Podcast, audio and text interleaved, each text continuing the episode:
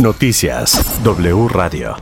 Dos de la tarde con 43 minutos. Esta es la información aquí en W Radio. Otro hecho violento en México. Un grupo armado irrumpió en un restaurante en Ciudad Juárez, Chihuahua. Jonathan González, corresponsal de W Radio. Muy buena tarde. Bueno, me encantaría decirte buena tarde, pero ha sido un día muy complicado. Cuéntanos.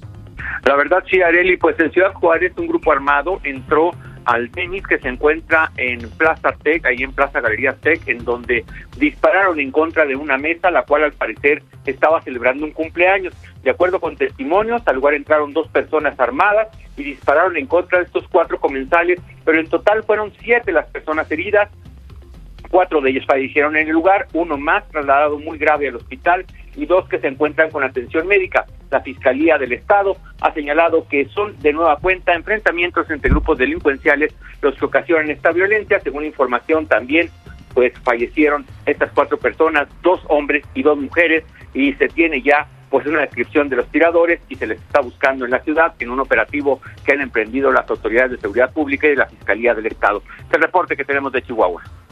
Muy buena tarde. En exclusiva para W Radio con Carlos Loret, Juan Guaidó, quien se asume como presidente interino de Venezuela y jefe de la Asamblea Nacional, se refirió al apoyo que ha recibido Nicolás Maduro por parte del presidente de México, Andrés Manuel López Obrador. Si usted, Juan Guaidó, estuviera frente al presidente de México, Andrés Manuel López Obrador, ¿qué le diría en este momento? Mira, para mí es muy sencillo. Eh, México, un país fuerte en la región, eh, un país que debe ser líder en democracia, en respeto a, a derechos humanos, eh, le pediría apoyo, Carlos le pediría apoyo a los venezolanos, no a un dictador. Le pediría apoyo a lograr una elección libre y justa, a que nos acompañe a eh, defender los derechos humanos, la libertad de prensa. Y sé además eh, lo complejo que ha sido este tema en México, por cierto, y por eso hago referencia a esto.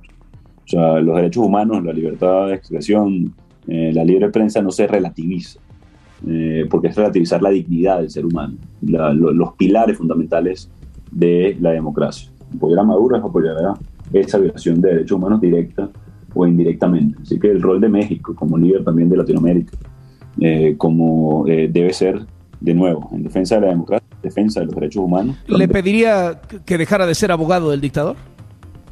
Mira, eh, le pediría que tomara una decisión en firme, de apoyar la democracia, de apoyar a, a los venezolanos y no relativizar con la violación de derechos humanos en Venezuela.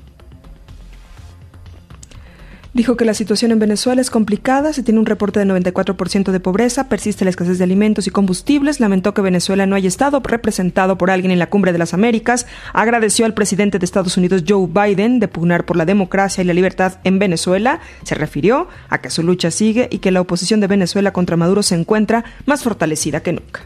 La democracia sí se ha encontrado con un muro de contención, que es la dictadura de Maduro, con la persecución, con la censura, con la autocensura que genera eh, también esto con eh, apoyo, debo decirlo también, de algunos eh, presidentes en la región, o algunos dictadores principalmente en el mundo, como el caso de Putin, Lukashenko, Ortega o Díaz Canel.